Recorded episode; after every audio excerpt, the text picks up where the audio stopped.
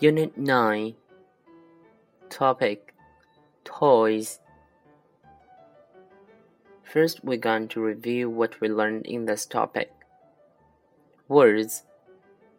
Car, car, plane, plane, truck, truck, train, train teddy bear, teddy bear, dinosaur, dinosaur, bike, bike, skateboard, skateboard, drawer, drawer, shelf, shelf, wardrobe wardrobe doll doll robot robot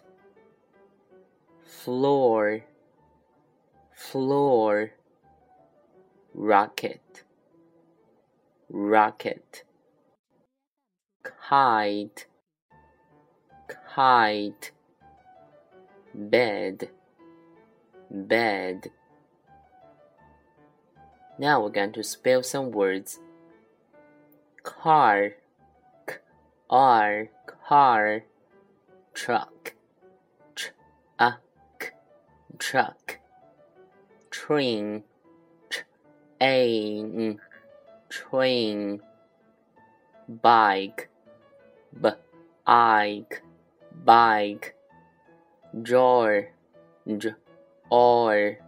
drawer shelf sh e o f shelf doll d o u doll robot robot robot floor fl or floor